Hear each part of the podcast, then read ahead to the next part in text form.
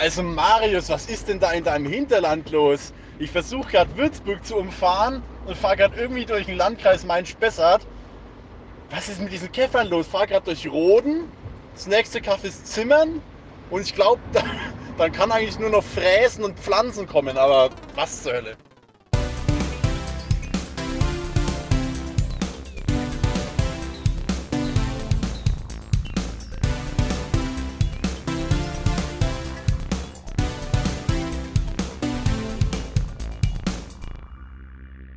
Ich wusste nicht, dass es schon losgeht.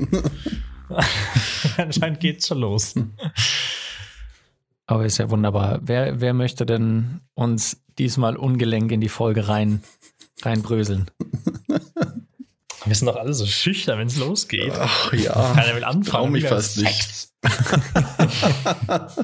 Ich, Leute, holt mich ab. Ich, ich bin noch nicht bereit. Okay, Ich, ich stehe noch so halb im Heizungskeller und, und drehe irgendwo auf irgendwelchen Rohren rum. okay. Der Flo ist einfach noch ein kleines Podcast-Küken, weil ich habe ja schon mitbekommen, der, der, der Toni hat schon mal einen gehabt, ich war auch schon ein paar Mal Gast und der Flo ist halt unser kleines Babyküken, was noch so ein bisschen von Mama und Papa, ich sage jetzt nicht mehr wer ist, noch so ein bisschen in die Hand muss, wie man Ja, so einen ja. lustigen Podcast beginnt oder so einen schlechten Podcast beginnt.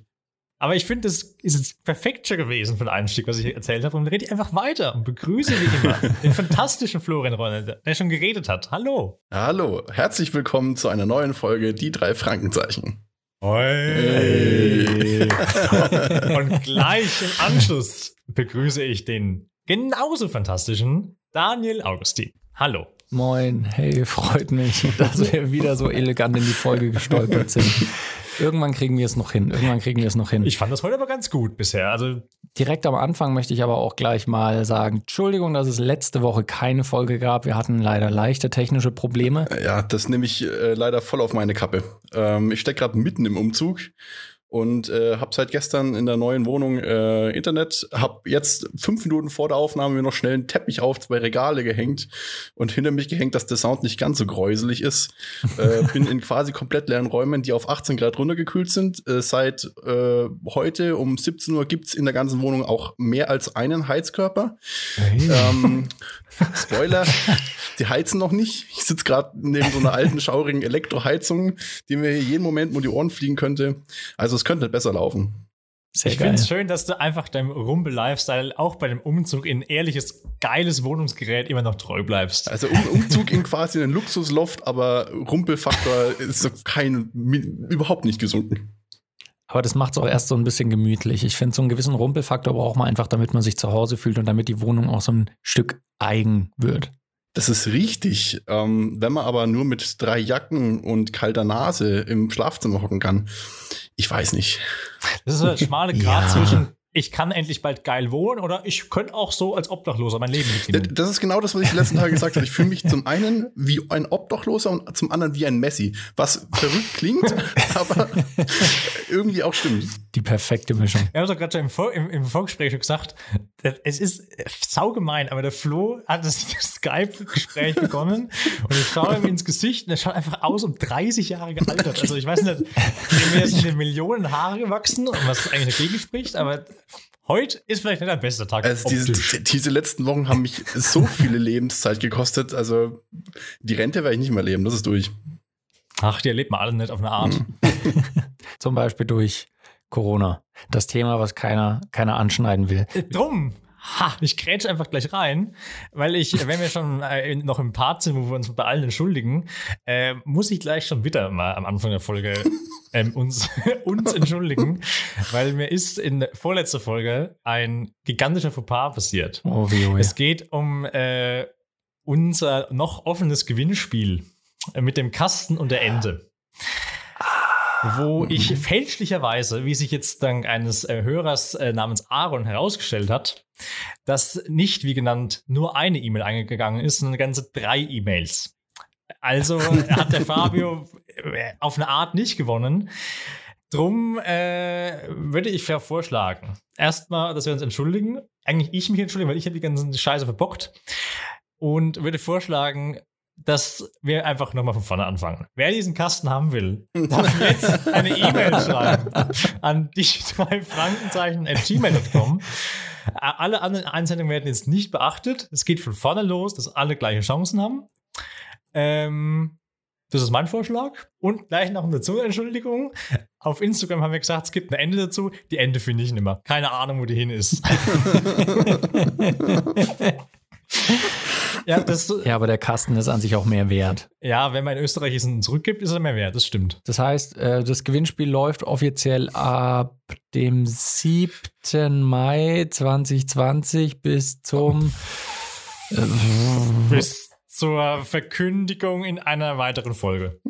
Weil wir selbst dann wissen, wann die nächste Folge erscheint. Wie ist das denn, wenn man Gewinnspiele macht? Kann man dann nicht hart verklagt werden, wenn man das nicht eindeutig sagt? Ja, dann ist es halt bis zum, was ist es, 14.05. um 0 Uhr rechtzeitig ausgeschlossen. Äh, Erfüllungsstandort ist Würzi. Äh. Das wird übrigens nicht gesponsert oder in irgendeiner Form von Spotify gefördert, was wir hier Facebook machen. Facebook ist kein Unterstützer dieser Aktion. Ja. Es gibt keine Chemtrails. äh, kann man sich davon distanzieren. Flach ist die Erde ja. auch nicht. Zumindest nach, akt nach, aktuellem Wissensstand. Ja. Oh, kann sich ja auch noch ändern. Ich bin mir nicht sicher, ob das, ein, ob, das ein, Hoax ist, ob ich das bloß als Gerücht gesehen habe. Ich, oder ich bin nur einfach zu schnell drüber gestolpert. Ich habe heute gesehen, dass irgend so eine Sportwettenseite nun Wetten abschließen lässt, ob bis zum Jahr 2035 oder sowas bewiesen ist, dass die Erde flach ist. okay, da bin ich jetzt aber auf in der Legal Way mal interessiert, wie das bitte dann äh, bewiesen werden kann ja. und wie nicht und was im jeweils anderen Fall passiert. Da bin ich jetzt aber auch völlig raus. Das ist, äh, alles, was ich so weiß. Okay. Ja, weil ich werde es mal parallel recherchieren. Ja, recherchiere das mal. Ja, weil das ist ja genau die Sache. Du müsstest ja dann irgendeine quasi unabhängige äh, Instanz, also irgendein Institut oder sonstiges, als, als Kriterium nehmen, die momentan sagen, die Erde ist rund und die die Möglichkeit hätten, bis 2035 dann zuzugeben, dass sie es nicht wäre. Und ich glaube nicht, dass es irgendwelche Flat Earther gibt, die irgendeiner Institution trauen oder glauben, die momentan sagt, die Erde ist rund. NASA ist für das, die der Das Teufel. wird einfach niemand akzeptieren. Ja. Ey, egal, wer das doch sagt, die, wenn jemand sagt, die Erde ist wissenschaftlich bewiesen rund, glaube ich nicht, dass da jemand sagt, yo, okay, dann glauben wir es jetzt. Ja. Das ist ja gerade der Sinn dieser Sache, das nicht zu glauben. Ach, was weiß denn ich? Ich verstehe auch nicht. Es gibt ja zu, sogar einen Livestream von, ich weiß nicht, der äh, ISS, glaube ich, oder so, die quasi 24 Stunden am Tag einen Stream auf YouTube ist der, glaube ich, sogar zu sehen, wo man einfach sehen kann, wo die halt sich gerade über der Erde befinden. Und kannst du teilweise den, quasi den Sonnenaufgang sehen, wie sie halt hinter der Erde vorkommt. Aber und Daniel, die Lichtbrechung, das ist doch. das sind so ganz weitwinklige Objektive, Nein, das, das so ist ja wohl offensichtlich. Also bitte. Außerdem sind die gar nicht da oben. Das ist eine CGI-Animation. Die ist so engstirnig zu glauben, was du siehst einfach. Ne? Wach doch endlich mal auf, Daniel. Das, es, es gibt ja tatsächlich so eine ganz, ganz äh, berühmte Illustration von der Erde. Ähm, ich weiß den Namen nicht genau, irgendwie Blue Marble, Blue Planet, irgendwie sowas. Und das ist quasi zusammengestückelt Fotos von der Erde und es wurde halt noch retuschiert, weil es ist quasi ein Kunstobjekt. Also es ist, es ist ein schönes, ästhetisches Bild von der Erde. Und logischerweise ist halt eine Kugel, wie man sieht. Und das verwenden auch viele Flat Earther als Argument, dass die Erde nicht, äh, nicht rund ist, weil das ist ja gefotoshoppt und es ist auch öffentlich äh, zugegeben worden, dass das kein richtiges Foto ist, sondern dass das quasi nur zusammengesetzt ist und bearbeitet wurde. Ja, und alle Leute sagen so, hä, ja, darum geht, das Bild war nicht als Beweis gedacht, sondern es sollte ein schönes Bild von unserem Planeten sein. Hast ja, du mal eine Karte aufgemacht? Hast du eine Kugel gesehen? Hast du mal versucht, eine Landkarte rund zu machen. Das geht nämlich gar nicht. so ein Quadrat kann man nicht rund formen. Eben. Es ist, glaube ich, der, der Nachfolge-Podcast von Folge, letzter Folge offensichtlich, weil da ging es auch schon Verschwörungstheorien, fällt mir gerade wieder ein. aber heute Detail auf Flat Earthing. Vielleicht schaffen wir es aber, dann, wenn wir jetzt heute bei den Verschwörungstheorien wieder sind, dass wir vom Essen wegbleiben. Ey, das kann ich nicht versprechen. Ich habe ich hab ein, paar Sachen im, ich, ich hab ein paar Sachen im Köcher, da könnten wir ein paar Mal abbiegen. Das ist schon mal als kleiner Teaser für spätere Minuten.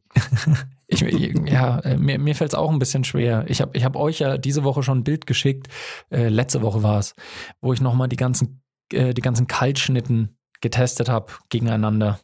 Hm. Ah, und ich möchte, Ja, doch, die eine Sache muss ich dazu sagen. Ich möchte die äh, Milka Kaltschnitte wieder rausnehmen, weil die schmeckt, wenn sie nicht mehr eiskalt ist, richtig eklig. Einfach so, als wäre es ein Marshmallow mit Schokolade drum. Und Marshmallow ist für mich der Inbegriff von eklig. Ich möchte darauf antworten, aber ich möchte es mir auch aufheben, weil es geht schon wieder am Essen. Wir müssen doch es schaffen, um andere Themen zu reden. Ich glaube, wir haben mittlerweile sim eindeutig Symbolik für die drei Fragezeichen. Fragezeichen ja. 1 Verschwörungstheorien, Fragezeichen 2 Essen und Nummer 3 fragwürdiger Humor. Ich, ich verkneife mir jetzt alles, was 3 sein könnte. ich hole was aus meinem Köcher. Ich hole was aus meinem Köcher, wo ich mir sicher bin, da geht es an sich nicht ums, äh, ums Essen. Und zwar verstehe ich nicht das Konzept Vermieter sein. Also hm. jetzt schon auf eine Art, man vermietet eine Wohnung und bekommt dafür Geld. Das ist mir, also das verstehe ich aus einem, aus der Sicht eines Nutzers schon sehr gut. Aber aus der Sicht, ist das denn ein Hobby? Ist das ein Job? Jetzt abgesehen davon, dass du ein äh, äh, Immobilienmakler bist, ist es wirklich ein Job. Aber da hast du ja auch sechs Millionen Wohnungen und bekommst du dann Geld. Aber wer sagt denn auch, Leute, ich hole mir jetzt einfach eine ehrliche Wohnung und lass da 600 Jahre lang Leute drin wohnen, dass ich da irgendwann Profit rausschlage. Das ist doch, und du hast doch da Arbeit. Also ich verstehe es nicht, dass Leute sagen, ich hole mir jetzt einfach eine Wohnung als Eigentum und vermiete Reiche Leute. Das ist, glaube ich, also teilweise ist es, glaube ich, Langeweile. Andere Leute sagen, das ist eine Geldinvestition. Und wenn du, ganz ehrlich. Ja, bei anderen liegt es vielleicht auch rum, ne? Weil manche Leute haben halt auch einfach aus Erbe irgendwie schon so eine abbezahlte Wohnung rumliegen. Ja. Und brauchen die halt nicht. Das ist dann geil. Ja. Ansonsten, ey, wenn du, wenn du einfach eine, eine Wohnung irgendwo in München hast, dann brauchst du theoretisch nicht mehr arbeiten gehen. Kannst du da von deiner eigenen Miete in Ober, Omer, Gabber, Beberbach bezahlen und die restlichen 500 Euro, die du übrig hast, äh, kannst du verschleudern und auf den Kopf hauen. Ich habe mir das halt gedacht, weil in meiner Welt macht ein Vermieter halt nichts anderes. Das ist ein sehr einfacher Gedanke, den ich da habe. Der macht nichts anderes, als zu sitzen und sich mit seinen Vermietern zu kümmern. Im Endeffekt mit mir, weil ich eigentlich nicht sehr egoistisch denke. Und dann denke ich halt, der sitzt halt acht Stunden am Tag rum und denkt sich, oh, mein Mieter, wann melden er sich? Ach, Gehalt ist da. Gut, wahrscheinlich den Monat nicht. äh, Mache ja wieder nix. Ja, ja, das, äh, äh, na gut, ich glaube, das haut hin, wenn man mehr, also wenn man sehr viele Wohnungen hat. Aber es ist dann, doch, dann kann ich mir das, das kann doch nicht aufgehen. Du hast doch dann, keine Ahnung, eine Wohnung kostet, einfach gerechnet, 100.000 Euro. Die kaufst du dir und vermietest die für, damit es rund bleibt, 1000 Euro. Das heißt, du musst die Wohnung 100. Ich bin sehr gespannt, oh, was jetzt für eine Mathematik kommt. Ich, glaub, ich glaube, 100 Monate vermieten, dass du wieder auf ja. Null rauskommst. Das sind. Okay, soweit so gut. Äh, gerundet, sagen wir mal, zwölf Jahre. Zwölf Jahre. Okay, dann weniger. runden wir das, runden wir das nochmal. Wie viele Monate hat das Jahr, ja, Marius? zwölf, aber das, ich muss jetzt quasi 100 durch zwölf teilen, glaube ich. Ja. Ey, ich darf keinem erzählen, was ich in, was ich in Mathe äh, im Abi hatte. Ey, ich bin gerade so schlecht. Auf was ich hinaus will. Es ist äh, für mich eine Milchmädchenrechnung, dass das sau viel Geld bringt. Ich habe mich da selber an. Es geht sau schnell. Du bist in zehn Jahren ja. wieder auf Null. Ach, in der, in der Rechnung ungefähr 8,5. Die einzigen unrealistischen Faktoren sind, glaube ich, 100.000 für eine Eigentumswohnung, für die du dann auch 1.000 Euro Miete verlangen kannst. da musst du wirklich ein gutes Schnäppchen landen. Das muss sehr gut sein. Ein Kumpel von mir, der hat in, in München eine, eine Wohnung geerbt von, ich glaube, seiner Tante oder der könnte theoretisch die jetzt einfach vermieten für, sagen wir mal, 800 Euro. Das wäre noch nicht mal viel zu viel. Und der könnte davon, na gut, leben ist jetzt äh, vielleicht ein bisschen übertrieben, aber das wäre halt einfach ein solider Nebenverdienst. Ich glaube, das ist es für die meisten einfach. Ähm, ja. Das ist so eine, in, zum einen finanzielle Sicherheit, irgend so eine Anlage. Ähm, in gewissen Punkten kann es Nebenverdienst sein, oft äh, wie zum Beispiel in dem Haus. Ich, da bin ich ja auch bloß reingestolpert, weil meine Mutter dieses Haus geerbt hat, dieses Mehrfamilienhaus, wo jetzt diese Wohnung drin ist. Ja. Ähm, frisst das oft auch einfach selber die Gelder, aber du hast halt jetzt zum Beispiel die Option, dass ich jetzt hier relativ günstig äh, leben kann. Und für ja. eine Wohnung in der Größe, ähm, die, ich, die könnte ich mir sonst eigentlich nicht leisten. Ja. In, in Erlangen hat ähm, fast direkt nebenan von mir ein guter Kumpel gewohnt und der hat da schon seit, weiß nicht, zwei Jahren oder so, glaube ich, gelebt, äh, studiert. Und irgendwann hat seine Mutter dann mal bei ihm angerufen und hat gemeint, ja, Sohn, ähm, ich habe mir gedacht, äh, vielleicht so in Immobilien investieren, das wäre, glaube ich, irgendwie eine ganz nette Geldanlage. Hat gemeint, ja, okay, gut. Ja, deswegen habe ich gedacht, ich kaufe mir jetzt eine Wohnung in Erlangen. Habe ich gesagt, ja, gut, das ist doch, das ist doch praktisch. Also, beziehungsweise ich habe es schon gemacht, ähm, mir gehört jetzt deine Wohnung. Und dann hat sie einfach die Wohnung, in der ihr Sohn gerade gewohnt hat, gekauft, ähm, was für ihn natürlich ganz entspannt war, weil für ihn die Miete dann ein bisschen runtergegangen ist. Ich weiß nicht, ob ich das on-Podcast erzählen darf, aber ich mache es jetzt einfach und versuche es so anonym wie möglich zu erzählen. Ein guter Kumpel von mir, der hat bis vor kurzem in Stuttgart gewohnt und hat da in einem Haus gewohnt für eine Monatsmiete von 50 Euro. Wenn man das jetzt so ausspricht, klingt es schon ein bisschen wie so eine Sexleistung, aber das war es überhaupt nicht.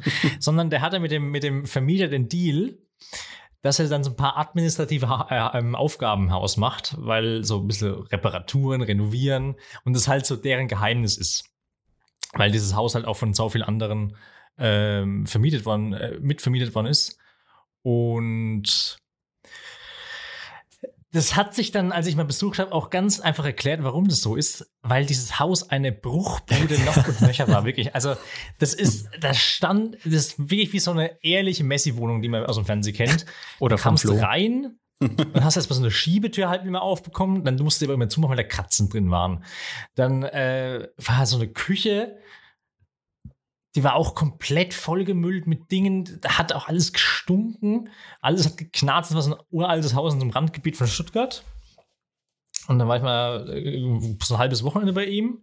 Und als ich gegangen bin, habe ich noch so eine Tür gesehen, die so im Wohnzimmer war. Und das Ding hat, glaube ich, zwei Etagen gehabt, das Haus. Und das war komplett so mit vermietet, mit allem bla bla bla. Also ich habe schon alle Räume gesehen gehabt, dachte ich, weil durch diese Tür hinten in der Küche ging es dann noch in die andere Hälfte des Hauses, die noch mehr vollgestellt war. Was? Da war eine Badewanne rumgelegen. da waren, es war im Garten war noch eine Badewanne gelegen, aber beerdigt von Erde mit so einer Plane drüber. Da stand ein halbes Auto noch rum. Das war komplett irrsinnig, aber halt der Deal seines Lebens, da für 50 Euro zu wohnen, und ich glaube, mehr soll ich nicht erzählen, weil, wie gesagt, eigentlich darf ich es nicht erzählen. Aber das, also ich meine, klar, 50 Euro ist, ist ein Killer-Deal, aber ich denke mir auch so andererseits, ich persönlich, vielleicht bin ich da ein bisschen zu verzogen dann, aber hätte, ich hätte dann null Bock drauf. Ich hätte auch überhaupt keinen Bock drauf. Hausmeister ist, glaube ich, der letzte Job, also im Sinne von, dass es einfach so anstrengend ist, aber weil, weil vor allem die ganzen Mieter halt so nervig sein können, kann ich mir vorstellen. Weil der, da ruft doch alle zwei Tage bei dir jemand, der ruft doch jeden Tag die ganze Zeit bei dir jemand an und sagt, bei uns geht die Heizung nicht. Das bei uns sind die Rohre alle hier nicht dicht. bei uns geht der Strom das, nicht mehr. Exakt das. Ich bin nicht mehr Vermieter, aber es gibt von diesem Haus, hier da leben sechs Parteien, so eine WhatsApp-Gruppe und die Heizung macht Probleme und jeden Morgen äh, stehe ich um achte im Heizkeller und versuche diesen Heizkessel neu zu starten, weil die Leute kein warmes Wasser zum Duschen haben. da haut mir jetzt schon völlig den Vogel raus. of Das ist auch generell eine Sache, die würde hm. ich auch nicht machen, in eine WhatsApp-Gruppe von einem Haus gehen. Ich weiß, das ist so, man kommt am Anfang an und will irgendwie der nette Nachbar sein und ja, wir haben eine WhatsApp-Gruppe und da kann man sich, also kann an sich eine, eine, eine praktische Sache sein, aber ich stelle mir, ich stelle mir es in meinem Kopf so vor, dass dann irgendwie die ganze Zeit auch sowas wie, ja, es ist ja jetzt Stadtfest und da könnte man ja zusammen hingehen oder ah, kann jemand, hat mal jemand meine Katze gesehen oder kann jemand auf mein Kind aufpassen und plötzlich eskaliert das vollkommen und dann ist es auch so eine WhatsApp-Gruppe, wo an Weihnachten irgendwie lauter Diddle-Bilder mit ha, fröhliche Weihnachten reingestellt werden und irgendwelche GIFs mit kleinen Kindern, die irgendwie, weiß nicht, wie heißen diese Dinger, die leuchten in der Hand halten? Lichter? Das, ja, Lichter. nee, wie heißen die? Wunderkerzen. Ich bin mal gespannt, wie es zu Weihnachten wird. Aber bisher ist es wunderbar, aber die Leute sind ja alle unter 40. Die haben alle eine gewisse Medienkompetenz und die Gruppe besteht zu, ja, sagen wir mal, 80 Prozent daraus, über die Nachbarn zu lästern, die anscheinend irgendwelche illegalen Dinge in, ihrem, in ihrer Garage machen, wo dann irgendwie auf einmal acht Waschmaschinen stehen und drüber gestapelt Fernseher, die dann poliert werden und dann kommen nachts irgendwelche Lieferwagen. ähm, Sag mal, bist du neben meinem Kumpel nach Stuttgart gezogen zufällig? Das könnte durchaus sein. Ja. Okay, ich nehme alles zurück. Ich kann mir gut vorstellen, dass wenn es in einem Haus mit lauter unter 40, also das soll jetzt kein Diss gegenüber Leuten über 40 sein, aber machen wir uns nichts vor, die hören uns gerade eh nicht zu. Deswegen. Ah, ah, ah, wir haben einige Hörer, da spreche ich aus der Statistik, die äh, sogar über 60 sind. angeblich Ah, auch ein Non-Binary über 60, was ich, ähm, darf natürlich nicht sein, aber auch ein bisschen anzweifle. Ich glaube, da hat jemand ein bisschen funny äh, Angaben gemacht mit seinem Spotify-Account. Ah, okay. Aber das nur reingeschoben. ja, das heißt, ich kann jetzt keine, keine beleidigenden Worte über Leute von Ü40 hier verlieren. Äh, Du kannst es machen. Ich mache es lieber nicht. Ich habe ich hab schon genug versaut mit, mit Leuten im Podcast. Also ich habe bisher noch keine, ich überlege gerade, habe ich irgendwelche anstößigen Witze schon gemacht? Ich lasse es mal bleiben, einfach nur um sicher zu gehen. Dass, Ja, aber da muss ich auch kurz äh, halb rügen, Daniel, Oh weil ich, ich habe immer so einen Einblick in die Instagram und die ganzen anderen Follower und ich sehe immer nur, dass es gefühlt Follower sind, die dem Flo folgen oder mir. ich habe so ein bisschen Gefühl, du verheimlichst diesen Podcast vor deinem Freundeskreis. nee, Können es auch echt verstehen. nee, das mache ich nicht, aber ich bin tatsächlich, was sowas angeht, wahnsinnig schlecht, sowas zu teilen. Man müsste, das- also ich müsste das aktiver teilen, das weiß ich schon. Aber ich, ich bin nicht so eine Social-Media-Maus eigentlich.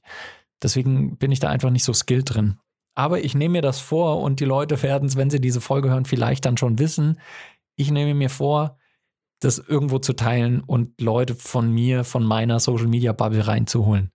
Schnitt, drei Stunden später teilen es auf äh, StudiVZ wahrscheinlich. Gibt es das eigentlich noch? Ich glaube nicht. Ich habe, glaube ich, letzte Woche gelesen, dass das ähm, StudiVZ und mein VZ jetzt zusammengelegt wurde in ein gemeinsames. An dieser Stelle kam es zu technischen Schwierigkeiten. Es wurden keine unangebrachten Witze erzählt. Warum habe ich einen französischen Akzent? Hier war kein Schnitt. Meine sehr verehrten Zuhörerinnen und Zuhörer, wir mussten soeben mal wieder einen Witz zensieren. Das haben wir aber bisher noch nicht gemacht. Oder zumindest nur nicht merklich. Ich habe, glaube ich, ich glaube, wir haben auch noch nichts rausgeschnitten bisher. Nee. Ja. Oder vielleicht auch doch. Hört auch noch mal alle Folgen an. Wir haben vielleicht ein kleines Audiohinweis versteckt. Doch, wir haben mal was rausgeschnitten. In der Folge 2 war es direkt, wo der Flo rausgeflogen ist. Was heißt rausgeschnitten? das war Ah, ein sehr ja. langweiliges Gespräch zwischen dir und mir, Daniel. Und wir oh, der Flo ist weg. Und dann musste ich improvisieren. Ja, genau. Da haben wir ein bisschen was weggenommen. Und was ich, also die letzten Folgen habe ich geschnitten. Und das, womit ich die meiste Arbeit habe, waren Nebengeräusche von Marius. Hauptsächlich der unfassbar knarrige Bürostuhl und ja, genau sowas. Irgendwelche komischen Geräusche vom Mikrofon. Da Aber hab ich, ich teilweise habe das sehr viel zu Gefühl, tun. ich habe, ich, ich reiße mich heute recht gut zusammen, obwohl ich heute schon ein Bier getrunken habe. Oh. Das heißt, du bist, du bist jetzt schon irgendwie ein bisschen crazy ich drauf. bin halt richtig Irgendwie- crazy drauf, Leute. Also heute, ein bisschen heute kann alles so. passieren. Uh. Ich glaube, ehrlich gesagt, dass äh, mittlerweile Leute mich öfter äh, hören, wie ich was getrunken habe, als mich im letzten halben Jahr haben sehen, wie ich was getrunken habe. Weil Das ich habe vor zwei sein. Folgen Bier getrunken und jetzt habe ich vorher ein Bier getrunken. Und wann habe ich letztes Mal in Real Life ein Bier getrunken? Keine Ahnung.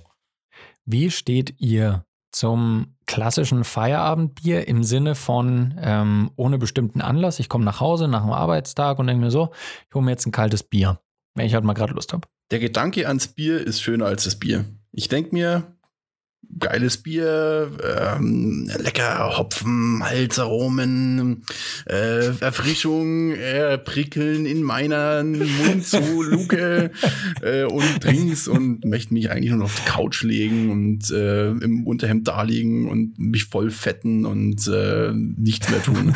Also Das Schönste an der Beschreibung fand ich eigentlich gerade deine Fingerbewegung. Ihr habt das jetzt leider nicht gesehen, aber Flo hat sehr schön mit den Fingern vor der Kamera rumgespielt und rumgewurschtelt. Es ist ein bisschen rassistisch, aber man könnte sich vorstellen, wie ein Italiener spricht eigentlich. So hat es ausgeschaut. So schön mit den Fingern wie so ein Krebs. Ja, vielleicht ein Italiener, der gerade einen Schlaganfall hat. Ja, das trifft's gut. Das trifft's ganz gut, ja. Und du findest, die Vorstellung ist wahrscheinlich schöner als das eigentliche Bier dann. Worauf ich hinaus wollte, ist das in irgendeiner Form verwerflich oder voll in Ordnung? das immer zu trinken. Ja, also das, also ein Feierabendbier, so unter der Woche, Ich Mittwochabend. ertappe mich immer häufiger dabei, wo, wie es mich so ein bisschen abstößt, wenn ich das bei so Leuten sehe. Ich, ich kann es aber nicht Okay. verstehen. Ich, ich, ich sehe das und denke mir, äh, Okay, wir gehen jetzt einen Schritt weiter, weil das war ja jetzt eigentlich nur so das Gelegenheitsfeierabendbier. Jetzt gehen wir einen Schritt weiter, wenn es das regelmäßige Feierabendbier ist, jeden Abend. Und sag mal einfach mal, es bleibt bei einem Bier. Jeden Abend, Montag bis Freitag. äh, Okay, Mhm. das, okay, das wird gerade hier schwieriger angenommen, als ich gedacht hätte. gut, ich muss jetzt ein Disclaimer dazu sagen. Ähm, aus irgendeinem Grund ist vor wenigen Tagen diese komische Bier-Challenge, ich weiß nicht, ob euch an die erinnert, wieder aufgeflammt. Auch du, auch, bei ja. uns in, in dem? WhatsApp-Gruppenkreis. Zum Glück nicht öffentlich, sondern nur dass, äh, die WhatsApp-Gruppe, dass du halt einfach Leute nominierst und was sie machen, ist ein Bier-Exen. Ende. Oder wie man aktuell auch sagt, Corona-Zeit. Gut, ich wurde nominiert, das Bier wurde geäxt, dann wurde ein zweites Bier getrunken, habe mich nicht gut gefühlt dabei, war danach zwei Tage krank, aber ja, Ich muss auch Okay. ehrlich sagen, ich finde jede Form von ähm, Regelmäßigkeit beängstigend. Und es sind schon so Sachen wie, ich sitze jeden Sonntag da und schaue den Tatort. oder geh auf die Arbeit oder sowas. Ja. Oder gehe auf die Arbeit also von 8 bis 16 Uhr. Bin ja auch beängstigend. Okay, da, da bin ich dann nämlich auch dabei, weil das, das wäre auch das gewesen, was ich fast erwartet hätte. die eindeutige Erklärung für unser Podcast-Rhythmus. Einfach, es ist einfach beängstigend, wenn wir jede Woche rauskommen Ja. würden. Das wäre einfach. Ich kann nicht jede Woche Montag um 18 Uhr Podcast aufnehmen, Freunde, weil ich es einfach nicht will. Ich krieg's einfach seelisch nicht gebacken. Das macht mich fertig. Das ist der Druck. Ich finde, es ist eigentlich auch ein geiles Ziel, wenn das eigene Ding vom Podcast geworden ist, dass, dass du wirklich die Unregelmäßigkeit so drin hast. Weil, sind wir ganz ehrlich, wir reden uns das momentan ein, dass es so ist, dass es unser Ding, äh, wir sind in so, einer, so einem Limbus zwischen Regelmäßigkeit und Unregelmäßigkeit. Aber um es an einem Beispiel zu nennen, das gute alte Podcast-UFO, da weiß ich nie, ob die einen festen Tag haben oder nicht, wenn die, wenn die das Ding raushauen. Und das finde ich einfach geil. Das, umso mehr freue ich mich, wenn ich abends reinschaue und Ja. denke mir, nice, Ufo hat delivered. Exakt. Da, da, da, da muss ich nicht drauf hin hoffen und warten, sondern äh, ich weiß so grob, so alles zwischen 5 und 14 Tage ist so ein Rhythmus. Das kommt wie so ein 2-Euro-Stück auf dem, auf dem Gehsteig. Es ist äh, Ja. einfach, du findest das und freust dich so. Das ist wie wenn du einkaufst und bezahlst und dann kriegst du diese Punkte. Du weißt nie, warum gibt es gerade diese Punkte, diese Sammelpunkte, wo du dann so ein WMF-Messer geschenkt bekommen hast. Aber du denkst, ja, eigentlich nice, dass es gerade kommt. Und das ist auch so unregelmäßig. Denken wir auch mal, ah, geil, ne, nehme ich mit, werfe sofort im Müll. Da will ich mal an der Stelle hier den, den Marktkauf bei mir um die Ecke vollkommen loben, weil manchmal, und ich weiß auch nicht genau, in welchem Turnus oder ob das ab einem bestimmten Wert, für den man einkauft ist, dann gibt es einfach einen schönen 5-Euro-Gutschein für diesen Marktkauf. Das heißt, ich, ich kaufe da ein, kriege dann 5-Euro-Gutschein und das nächste Mal zahle ich 5 Euro weniger. Das ist, als würde mir jemand einfach so einen schönen Fünferlappen in die Hand drücken. Ich glaube, es ist Geldwäsche. Das finde ich suspekt. Fuck, ja, das kann sein. Da, da, da würde ich nicht mehr hingehen. Da hätte ich ein bisschen Angst. Vielleicht mit schusssicherer Weste. Ah, aber das Obst und Gemüse da ist gut. Ist viel besser als bei Aldi. Ja, Aldi, ich habe mich mit euch angelegt. Habt scheiß Obst und Gemüse, zumindest bei mir. Doni Tipp: Markt. Ja, Alter, weißt du, wie weit ich bis zum nächsten Markt fahren muss? Oh, das verstehe ich nicht. Hier vorne bei mir in Göggingen, der schönste Augsburger Stadtteil Göggingen. Ähm, der hat einen Wochenmarkt, der ist quasi fün- 50 Meter Luftlinie von mir. Und äh, der ist immer Donnerstag von, ich weiß es nicht genau, 9 bis 11 oder so. Und äh, ich, ich verstehe einfach nicht, wie du einen Wochenmarkt zu dieser Zeit machen kannst. Das ist so, wer- wer- da Hm. kommt doch niemand. Donnerstag von 9 bis 11 oder lass es 9 bis 12 sein. Das sind alle arbeiten in der Schule, im Kindergarten oder haben einfach keine Lust. Hauptsächlich letzteres. Liegen ey, ich muss einkaufen, aber ich habe keinen Bock.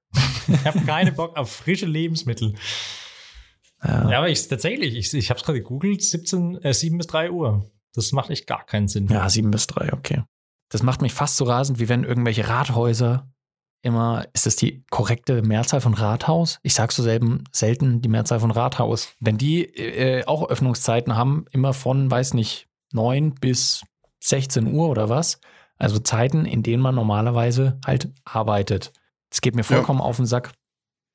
Ja, das Problem ist halt, dass die da auch arbeiten um die Zeit. Darum müssen, können die ja auch nur schauen, wann arbeite ich, dann muss ich da aufmachen. Ja, aber ich habe das. Gefühl, hab das Gefühl, die arbeiten immer vorne und hinten genau eine Stunde weniger als ich irgendwie. Ich weiß auch nicht, wie das möglich ist. Ja. Ich musste mich ja heute, äh, mich und meine Freundin auch auf die neue Wohnung ummelden heute. Ja, Äh, Termin um 16 Uhr, darf ich morgen wieder zwei Stunden länger arbeiten. ah, super. Ich meine, ich verstehe es vom Ding her, weil dass die natürlich auch in etwa der zeitlichen Regelung wie der ganze Rest von Deutschland so nachgehen, das macht schon Sinn, aber mich macht es auch wütend, wenn ich schauen muss, wie ich irgendwie einen Termin da krieg oder irgendwie da reingehe. Okay, geht nicht anders, als wenn ich mir auf der Arbeit frei nehme oder Überstunden abbaue oder sonst irgendwie was. Ja. Ja. Und da lobe ich mir andere Länder, die schön das digitale Rathaus aufmachen. Ne? So. Ich kenne keine Stadt, wo das so ist, aber ich glaube doch, ich dachte, in Augsburg ist das relativ weit verbreitet, ehrlich gesagt, dass das da so, die ist doch so mega hip und Ökostrom mit und öffentlicher ÖPNV kostenfrei. Da dachte ich, dass die das ehrlich gesagt auch, äh, aber ich Also habe habe voller Hoffnung, habe ich diesen neuen Personalausweis mit Chip Ja. mir geholt, dann äh, in aufwendigster Arbeit diese Apps installiert, mein Handy als Kartenleser eingerichtet, nur um zu, zu erfahren, dass ich mit diesem ganzen Ding nichts machen kann, außer in Hannover mich arbeitslos melden. Ich hoffe, aus Protest hast du das dann auch erstmal gemacht. Definitiv. Aber der Service hat sehr gut funktioniert. Muss ich eindeutig sagen. Es hat so gut funktioniert, dass du nicht mal in Hannover gemeldet warst und es trotzdem geklappt hat. du bist der einzige Bürger im ganzen Bundesgebiet, der in einer einzigen Stadt arbeitslos gemeldet ist. Aber das ist tatsächlich eine Geschichte, die, äh, und da schließt sich unser Kreis vor Anfang quasi wieder, weshalb ich wahnsinnig wenig Bock immer auf Umzug habe. Es ist tatsächlich, als ich hier in meine Wohnung gezogen bin, habe ich schon wieder mit Grauen an den nächsten Umzug gerechnet. Und ich traue mich fast nicht, hier irgendwas kaputt zu machen oder Sachen an die Wand zu hängen, weil ich mir denke, oh, dann wird der Umzug wieder so aufwendig, wenn ich dann da alles wieder reparieren muss oder sonst wie. Umzug ist für mich im Vorhinein immer so absoluter Horror. Also das, ich habe, das ist ja auch mein erster großer Umzug gewesen und der halt auch gleich richtig heftig von der Jugendwohnung äh, mit dann Freundinnen zusammen, inklusive Kinderzimmer und allem Möglichen äh, in eine Größenordnung. Äh, das ist sowas Anstrengendes. Ich hatte mir es nie im Leben so anstrengend vorgestellt. Ja. Ich finde das sehr erschreckend, weil ich habe es auch im Flow, glaube ich, privat schon mal gesagt die Woche. Ich habe meinen Umzug, wo ich sowohl nach Nürnberg gezogen bin, als auch wieder zurück, ähm, ich habe den so entspannt in meinem Kopf drin. Und auch diese Sache mit dem Amt hat überhaupt kein Problem gemacht.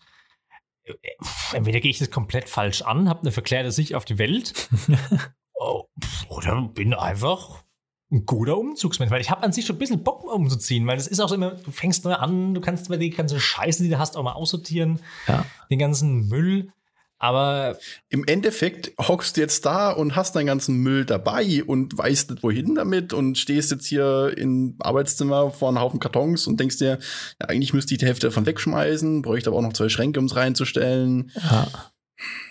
ja, ich glaube, es holt mich auch ein, wenn ich wieder, wenn ich eines Tages wieder umziehe. Ich, ich habe mir aber auch festgehend vorgenommen, ich gehe die nächsten acht, Wohnungen, wo, äh, acht Jahre nicht mehr aus dieser Wohnung raus, weil das, das, das sehe ich einfach nicht ein.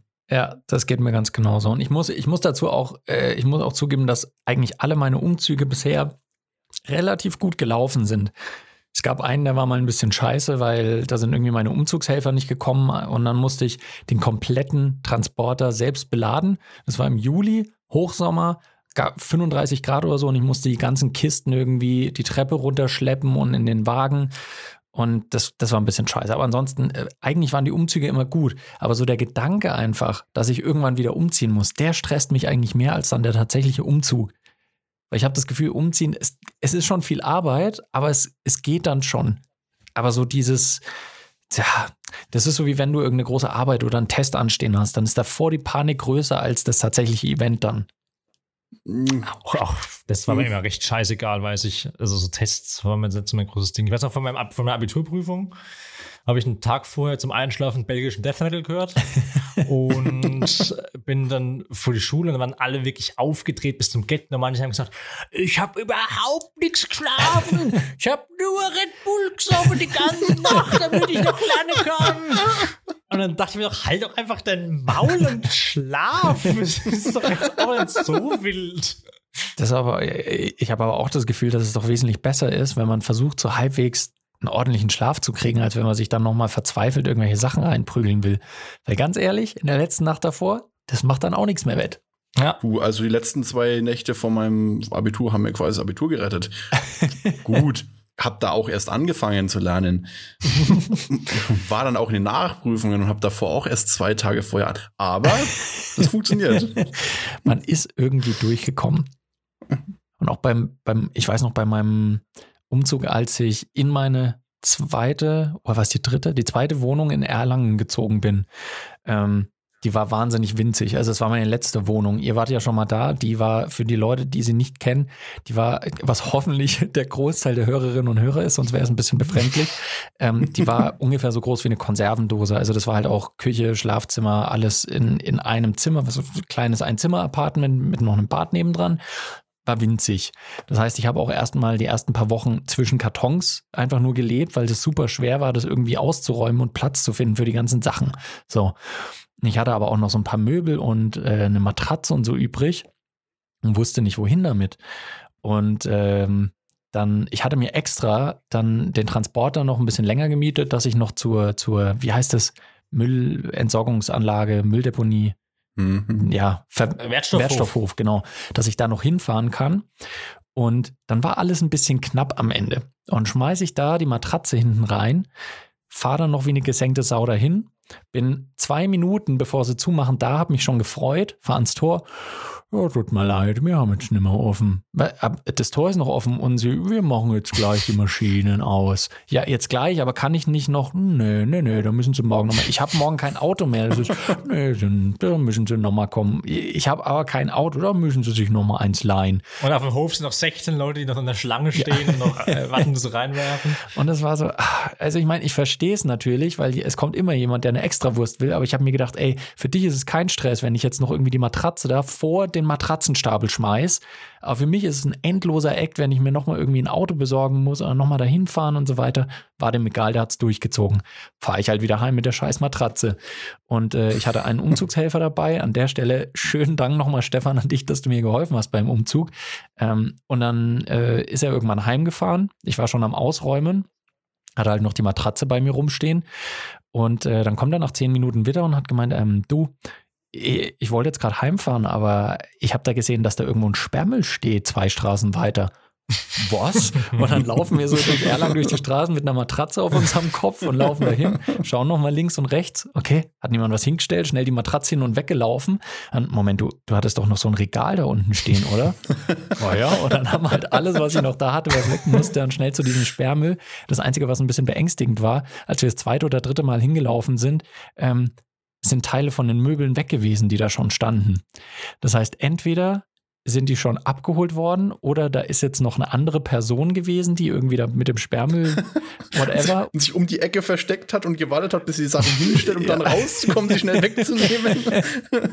Oder vielleicht war es auch einfach kein Sperrmüll, sondern die haben da einfach wirklich die Möbel bewegt und wir haben einfach Sachen dazugestellt. Ich habe keine Ahnung. Die waren wahrscheinlich auch gerade mal umziehen und kommen mal in der neuen Wohnung an und sagen, warum, warum hatten wir fünf Matratzen? Ist da irgendwas? Nein, ich habe das alles dahingestellt.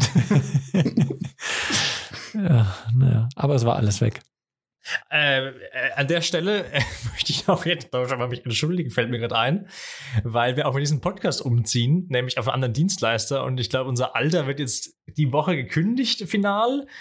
Vielleicht hört er uns gar nicht mehr. Wenn er uns hört, Glückwunsch. Wenn ihr uns hört, sagt uns Bescheid.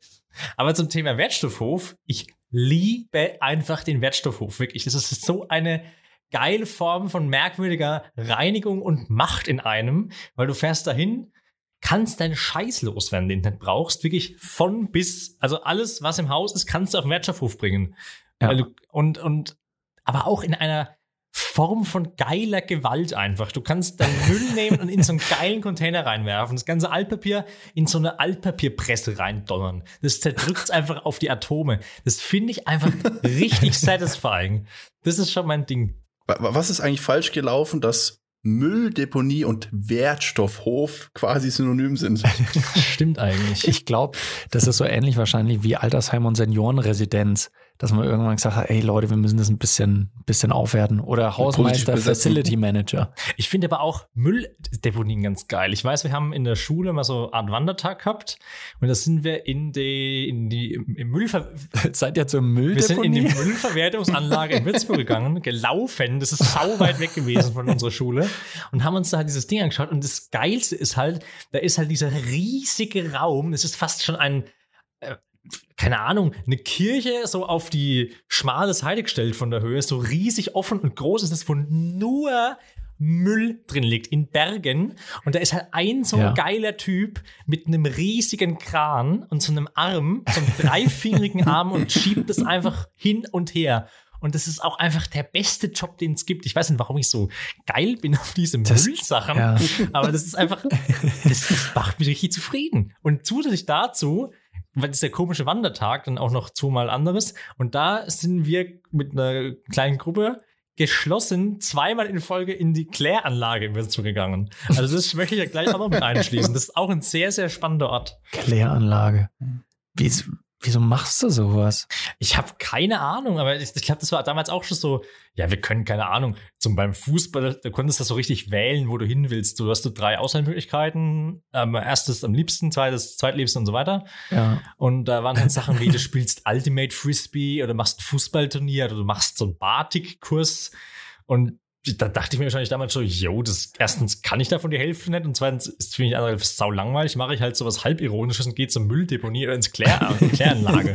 Vielleicht hat sich damals noch so irgendwie so ein ganz komischer Trash-Humor bei mir entwickelt. Also die Mülldeponie kann ich noch irgendwie nachfühlen, aber, äh, aber die Kläranlage, Aber es ist doch auch einfach ein bisschen mehr. Dann komm, also jetzt kann man erzählen, dass es keine Magie ist für dich, dass literally aus Scheiße Trinkwasser wird. Das ist jetzt auch eine leicht verfälschte Darstellung von dem Prozess, der da vor sich geht. Natürlich ist das ein magisches Ding, aber, es, aber ich brauche da nicht da sein, um zu verstehen, dass es das gibt oder wie das grob funktioniert. Ich glaube, wir haben das irgendwann mal in Biologie, weil unser Biolehrer gesagt hat, jo, auf dem Lehrplan steht, ähm, dass wir auch über Kläranlagen reden sollen. Dann hat er halt so eine Folie aufgelegt, wo es schematisch war. Schritt 1, Schritt 2, Schritt 3, so, und dann können wir das am Ende wieder trinken. Gehen wir zum nächsten Punkt. Weil das, rei- der Bildungsauftrag ist erfüllt. Ich muss da nicht hin und muss die Scheiße schnüffeln. Das ist mir zu viel. Ganz im Ernst? Ich, ich glaube, wir waren auch mit der Schule in der Kläranlage. Was seid ihr für Schulen? Und, und ganz im Ernst, ich bin mir gerade nicht sicher. Das könnte wieder so ein Fiebertraum gewesen sein. Aber ich glaube, da wurde auch irgendwie erzählt, dass es so Scheiße-Taucher gibt. Die, ne, Ja, ja, ey, die gibt's wirklich. Das, das haben wir auch schon, schon gesagt. ähm, Da gibt's auch, da gab's auch, also ich glaube, das war auch der Grund, warum ich das zweite Mal hin bin, weil ich dann wissen wollte, was sich da verändert hat seit dem ersten Mal. Weil da gibt's halt so einen Raum, ähm, wo die so Sachen ausstellen, das Kurioseste, was man im, da im Klo gelandet ist. Und da weiß ich noch, da war mal eine, eine nicht mehr intakte Handgranate. Irgendjemand hat eine Handgranate ins Klo runtergespült und fand das eine gute Idee. Und ich glaube, das war der Grund, warum ich dann das zweite Mal hin wollte, weil ich wissen wollte, was in dem Jahr noch da ist gelandet ist. Aber ich kann es nicht mehr sagen. Karl-Heinz, wir haben noch so eine alte Handgranate im Keller gefunden. Was sollen wir mit der jetzt machen? Äh, das ist eine Avocado, die, die eine ganz alt, die kannst du ins Klo werfen. Müsst die dann nicht in ein Biomüll, Karl-Heinz? Äh, nee, das, das wird geändert, weil jetzt wird am Dienstag, wenn Biomüll ist, immer Bier ausgeleert und jetzt setzt du. Das ist, das steht im Gemeindeblatt, Margarete. Das ist, ist kein Problem. Ma Margar Margarete, bist du noch? Hallo? Ist das ein Telefonat? Margarete. und spülst die Margarete runter und dem Karl-Heinz bleibt fast das Herz stehen, weil er nicht weiß, was jetzt passiert. Und es ist aber einfach nur durchgegangen und die Familie ist happy. Und die Kinder, die dann irgendwann die Kläranlage besuchen, freuen sich einfach wie die Hölle. Ja, einfach so eine, wie eine ehrlich Handgranate rumliegt. Das ist meine Kindheit. Geil. Es ist wahrscheinlich äh, ähnlich spannend wie die, wie die Arschbox in Krankenhäusern von Leuten, die sich Sachen in den Hintern geschoben haben. Ey, können wir nicht eine Special-Folge machen, wie wir drei so eine Live-Führung in einer Kläranlage machen? Das fände ich Oh. saugeil. Ich würd's, ich fühle es tatsächlich Welche- ein bisschen? Idee. Das, äh, das schreibe ich mal auf die wird niemals passieren Liste. Aber Aber mit roter Marker und Fett. Das finde ich gut. Ich, oh, das machen wir. Oh, diese Müllwelt hat sich bei mir eigentlich erst so richtig, abgesehen von dem Kläranlagenbesuch, irgendwann äh, 2015 irg- irgendwann eröffnet, als ich bei einem äh, Festival äh, ausgeholfen habe und wir danach sprinterweise Müll weggefahren haben. Und dann fährst du da rein, fährst auf so eine Waage und auf einmal kommst du in so einen Hinterhof, wo so ein 50 Meter langer äh, Halle ist, wo die Tore offen sind. Da fährst du rückwärts hin und wenn es nicht aufpasst, dann fällst du da 20 Meter runter mitten in so einen Häcksler und trittst deinen ganzen Müll da rein. Sau spooky, aber auch irgendwie, das ist so ein Gefühl der Macht da oben zu stehen und zu sagen, du Mösack, ich schmeiß dich jetzt da runter. Also, Aber Flo, warst, bist du einer von den Menschen, wenn die so einen Häcksler sehen, dass du dir denkst, ich würde da auch schon mal ganz kurz meinen Arm reinhalten. Also es, es zuckt schon. Jetzt ist schon so ein bisschen, ich würde schon mal gern Ja, so kurz, auch wenn es für immer mein Leben verändert oder auch endet, auch schon mal gern machen. Das weiß ich auch, das ist eines der ersten äh, langen Gespräche gewesen, die ich jemals mit Daniel geführt habe. Das werde ich nie vergessen. Da war, wir waren in der Berufsschule zusammen und der Daniel ist, musste nach Würzburg fahren und ich war mit dem Auto da und dann sind wir Freitagabend äh, oder nach der Schule halt wieder nach Würzburg gefahren. Ich habe mitgenommen und da war eine Unterhaltung. Das war das erste Mal, wie gesagt, dass der Daniel mit mir Auto fährt, generell sich länger mit mir unterhält und wir haben beide darüber geredet so. Ey, kennst du das, wenn du Auto fährst und dass du dir denkst, ich würde jetzt mal sau gern einfach gegen so einen Baum fahren. Und Daniel sagt, ja, ich auch. Während ich am Lenkrad sitze, waren wir uns beide sehr einig, aber haben es nicht gemacht. Aber das ist für mich so ein Magic Moment gewesen. wahrscheinlich war es eigentlich so heimliche Panik in meinen Augen, weil ich mir gedacht habe, fuck, fuck. Ich glaube aber ehrlich gesagt, dass du das angesprochen hast, das Thema. Darum glaube ich es nicht. Ja, kann gut sein. Ich glaube, das war auch die Autofahrt, wo wir drüber gesprochen haben, wie eigentlich der Domino Day zustande gekommen ist und wie zum Teufel. Linda dem Mol dazu gekommen ist, das zu moderieren. Ähm, wollen wir das vielleicht nochmal nachstellen, Oh Daniel? Gott. Ich habe Oh Gott, der Flo ist schon verzweifelt. Flo, hast du, weil ich weiß es von Marius und von mir, hast du den Domino Day damals auch so gefeiert oder war das für dich so ein ganz absurdes Ding, was nicht das, stattgefunden das hat hat? stattgefunden, aber es hat mich, also es hat mich überhaupt nicht interessiert. Was? Also das, Ey, in jeder Folge muss es einen Punkt geben, wo wir uns auflösen müssen. Das kann doch nicht wahr sein. ja. aber äh, war das Super RTL war das, oder? Was wo das dann damals gelaufen Ich ist? glaube, Irgendwas? entweder RTL oder Super RTL. Ich, ich ja, glaube, es liegt aber auch daran, dass ich äh, wiederum sehr strikt fernsehtechnisch erzogen wurde und außer Kika eigentlich nichts kannte. Und alles, was auf Ja. äh, Nick und Super RTL kam, war, war das Böse. Und aber es gab so vieles, was mich gereizt hätte auf diesen Sendern, aber definitiv nicht der Domino Day. Das fand ich immer mega gut. Da bin ich immer, äh, habe ich, wenn ich die Fernsehsendung gesehen habe und gelesen, fuck, der Domino Day, habe ich, also das ist kein Witz, so ein süßes, romantisches Enkelkind war ich, habe ich meiner Oma einen Brief geschrieben. Oma, es ist bald wieder Domino Day. Das schauen wir wieder zusammen, wie jedes Jahr. Da möchte ich, dass es wieder Spätzle gibt, weil ich in dem Alter nichts anderes gegessen habe von der Oma. und dann haben wir das zusammen gemacht. Dann bin ich mit meinen Eltern dahin gefahren worden, hab da geschlafen und wir haben, ich habe mit meiner Oma bis nachts um eins Domino Day geglotzt. Absolut solide, absolut zu Recht. Gäbe es das heute noch, das wäre für mich auch ein Event. Ey, ich glaube, das hätte sogar das Jahr gegeben, wenn jetzt nicht so eine weltweite ähm, Pandemie, falls man nicht mitbekommen hat, ähm, ausgebrochen wäre. Ich glaube, dass tatsächlich dieses Jahr eigentlich wieder einer hätte stattfinden sollen. Echt? Aber wahrscheinlich eher schwierig, ja. Irgendwas habe ich da mitbekommen. Fuck. Throwback an das absurdeste Jahr, als in der Halle einen, ein Vogel gewesen ist, Ja. der da irgendwie reingekommen ist und die sich nicht anders helfen konnten, weil sie Angst hatten, dass Dominosteine umfallen, dass die einen Jäger geholt haben und das Ding mit einem Luftgewehr abgeknallt haben. Nein. Und es ist einfach nur irrsinnig, dass das passiert ist. Ja. Und dass das vor allem als Matz während des Domino Days live gezeigt worden ist im Ja. deutschen Fernsehen. Das ist Um Verrückt. Und da sind, glaube ich, die zwei härtesten Extreme, die es überhaupt nur geben kann, an Menschengruppen aufeinander geprallt. Leu- Tierrechtler, die gesagt haben, das geht nicht, du kannst nicht einfach einen Vogel abschießen wegen so einem scheiß Spiel. Und Domino Day Und Excitement, Domino-Fans. Leute. Und deutsche äh, weiße Männer, die sagen, für den Domino Day ist mir nichts zu schad. Wenn Domino Day ist, da schieße ich auch die Amseln bei mir im Garten alle ab. Das gehört einfach mit dazu. Gut, meine Meinung kennt er. Ja, das stimmt. Das war, ein- das war ein Skandal. Aber es musste dir auch mal vor. Aber ganz ehrlich, wie doof muss man auch sein, wenn man, ich meine, du hast eine riesige Halle mit Dominosteinen, wo das Wichtigste in der ganzen Welt ist, dass nichts aus Versehen mal so einen Stein umboxt. Und dann lässt du da irgendwie einen Vogel rein. Also offensichtlich war es keine Absicht, aber da, da muss doch einiges verkehrt laufen. Haben die, haben die nicht irgendwelche Sicherheitsschleusen gehabt? Ich habe immer gedacht, dass der Domino Day einen höheren Sicherheitsfaktor hat als das Weiße Haus, dass er besser kontrolliert wird.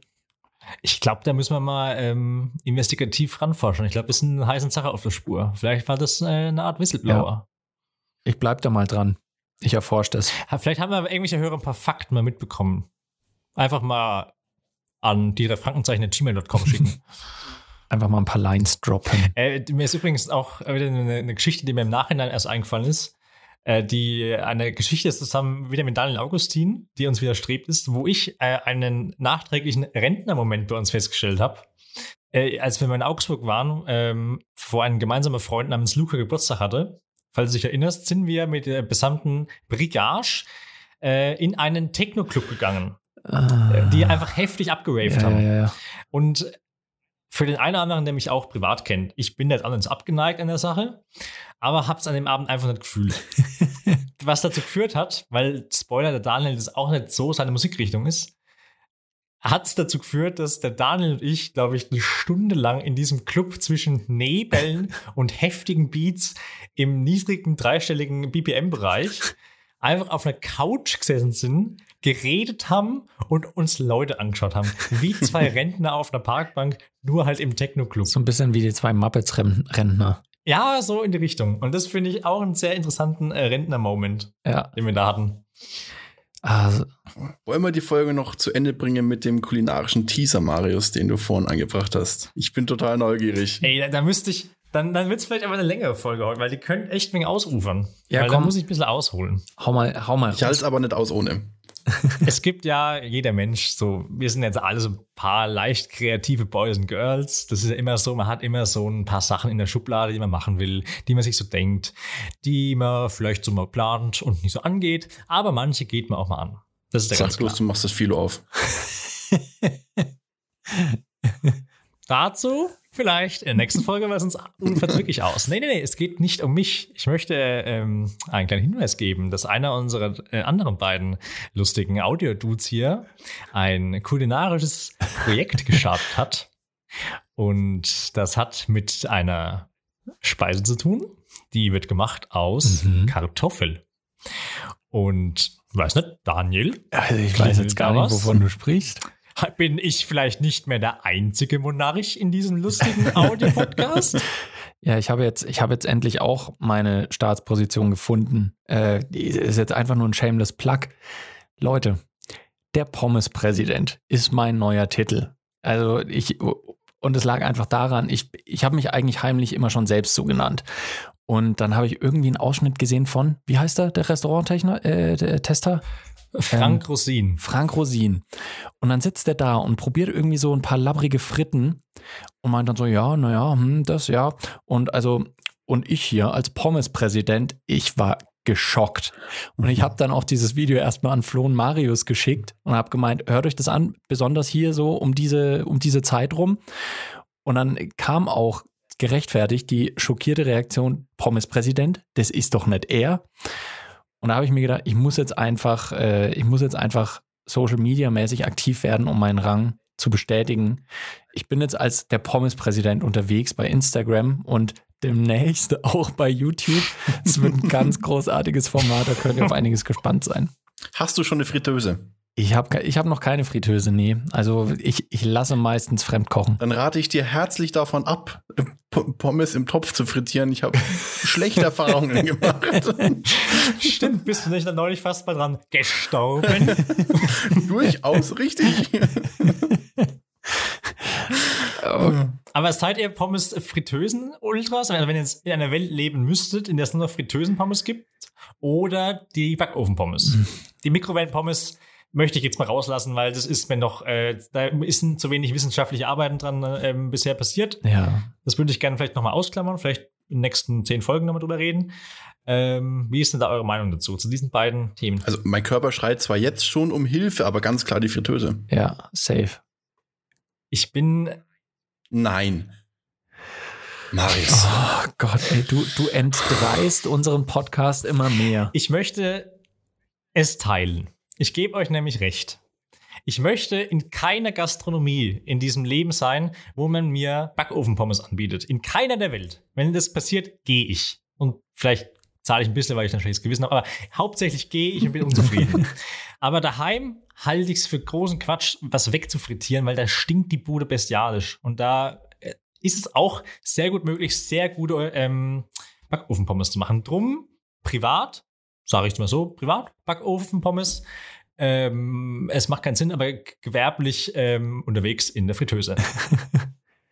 Das kann ich so eigentlich unterschreiben. Das Ding ist, ich mag Frittierte lieber, deswegen greife ich da auch eher auf Fremdquellen zurück. Unter anderem auch, fuck, mir fällt der Laden nicht ein. Da gibt es so eine geile Frittenbude in Augsburg. Na egal. Aber da greife ich lieber auf sowas zurück, als dass ich selbst welche mache. Generell natürlich auch, weil ich einfach nicht so gerne koche. Und kein Backofen besitzt. Oh, und kein Backofen besitzt. Aber generell bin ich bei dir, wenn ich zu Hause Pommes zubereiten müsste, dann würde ich natürlich auch auf die Backofen-Pommes zurückgreifen. Oder dann auch auf die guten Kartoffelschnitten oder Wedges auch genannt. Ja, aber das sind für mich keine Pommes. Da ähm, ist für mich eine klare Grenze gezogen. Mhm. Das, das sind zwei verschiedene, es ist eigentlich das gleiche Lebensmittel, aber das sind für mich zwei verschiedene Dinge. Ja. Ich möchte trotzdem noch kurz erwähnen, ähm, was das die Sache noch spannender macht mit Pommes-Präsidenten, weil das weißt du noch gar nicht, dass ich mich jetzt schon darauf freue, dass du quasi jetzt schon einen Konkurrenten hast. Oh fuck. Es gibt nämlich, äh, ich hole anders aus. Ich habe am Sonntag mit meiner Freundin haben wir auch Pommes gemacht, selbst gemacht im Backofen. Fantastisch geworden. Fantastisch geworden. Aber nur, weil wir uns einem Rezept bedient haben vom, wie er auf YouTube heißt, Pommesman. Und er sagt Fuck. leider, er ist der heftigste Pommes-Dude, den es gibt. Und da sehe ich einen heftigen Konkurrenzkampf, der sich zwischen euch beiden ähm, etabliert. Und noch bin ich unparteiisch, weil ich es ein bisschen spannend machen will. Das ist faszinierend, dass du auch von diesem Pommes-Man redest, weil ich glaube nämlich seitdem sich unser interner Pommes-Präsident versucht zu etablieren, ist meine YouTube-Timeline voll mit dem Typen und ich muss sagen, ich habe mir verdammt viele Videos von ihm angeschaut. Der hat verdammt viel auf dem Kasten. Also Also, na, Was macht er denn für Content? Was macht er für ja, ich wollte Content? gerade sagen, vielleicht ist er auch so,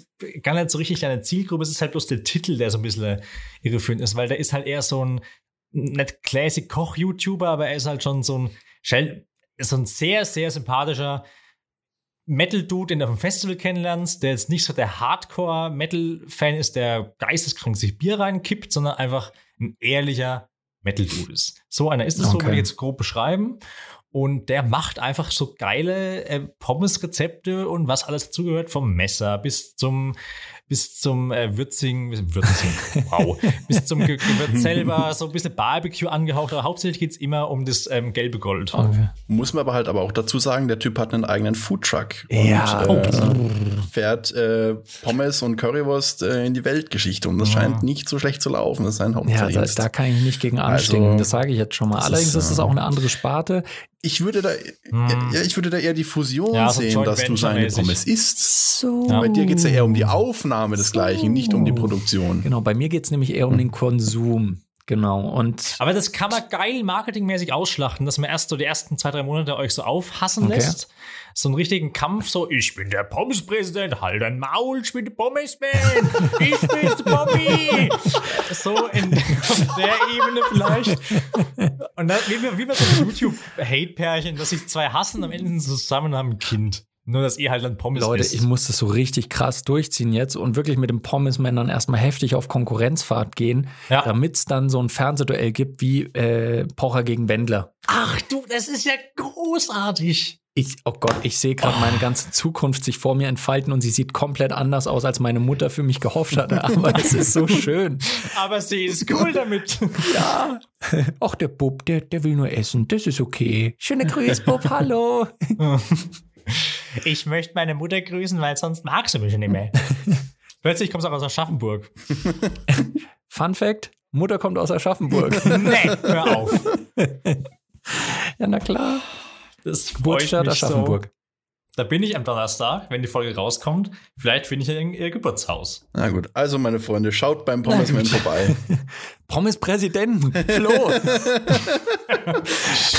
wir, wir haben extra eine Rubrik für meinen Shameless Plug und dann, und dann nennen sie den falschen Namen. Ja, beim Pommespräsidenten könnt ihr auch vorbeischauen. Ja, das ist, auch- das ist auch ein guter. Okay, ich merke schon, wie die Sympathien verteilt sind. Ich glaube, ich muss da jetzt demnächst mal ordentlich, äh, ordentlich was nach, nachliefern, dass ich auch mal da in die Sphären vom Pommesman komme. Ich bin ja um Konkurrenz froh. Konkurrenz macht einen immer nur besser. Ja. Das, ich finde auch, dass ein Kon Konkurrenzverhalten immer für alle Beteiligten einfach gut ist. Vor allem für die Zuschauer. Ja. Und wer weiß, vielleicht. In dem Sinne äh, würde ich ähm, vielleicht sagen, ist ein guter Punkt, Schluss zu machen, weil es jetzt ist der Punkt gekommen, wo sich die Leute, die uns hassen, ab Folge 8 eh nicht mehr hören. Eben. Also jetzt wird wirklich ein Cut gemacht, wer es mag. Ciao. Und jetzt fangt ihr mal auch an, einen Podcast zu machen, der unsere Konkurrenz wird. Das ist nämlich jetzt die Aufgabe des, der Woche, keine Ahnung, bis zur nächsten Folge, einen Konkurrenz-Podcast auf die Beine zu stellen. Ja, und nicht immer nur mich beleidigen, warum äh, und sich wundern, Ja. warum denn mein der Podcast hier gehört wird. Also von wegen, äh, das sind doch nur Ja. Idioten und äh, also, ja, warum höre ich mir das Also an an? alle, die uns hören, wir sind sehr froh über euer konstruktives Feedback, auch mal gerne negatives, aber lasst es halt einfach sein, ganz ehrlich. Ich möchte einfach nett drauf angesprochen werden. Ey, ich, mir geht's ganz anders. Ich will drauf angesprochen werden. Äh, Bin ich noch nicht. Ja, aber keiner deiner Freunde kennt den Podcast, Daniel. du bist raus aus der Nummer hier. ja, ja, okay. Das wird geändert, ich verspreche Nein. Nein, wir, wir wollen alle sehr gerne drauf angesprochen werden. Nicht Marius, das, wir wollen doch uns doch an Ja, unsere nee, Zuschauer binden. Das- das, ja, das äh, ist doch Es freut uns tatsächlich immer. Es ist ja auch wirklich Zuschauer vor allem. schön, wenn uns jemand hört. Sehr schön. Wenn überhaupt irgendjemand zuhört. Außer die Nachbarn, wenn wir wieder rumschreien. Ein schöneres Schlusswort als hört uns überhaupt jemand zu, falls ja, sprecht uns ja nicht drauf an. Können wir, glaube ich, nicht mehr finden. Deswegen ähm, bedanke ich mich an der Stelle wieder bei Flo und bei Marius. Mir hat Spaß gemacht. Und wir sehen uns an äh, unsere lieben Zuhörerinnen und Zuhörer bestimmt nächste Woche wieder. Und beim Instagram-Kanal von der Pommespräsident. Ciao. Macht's gut.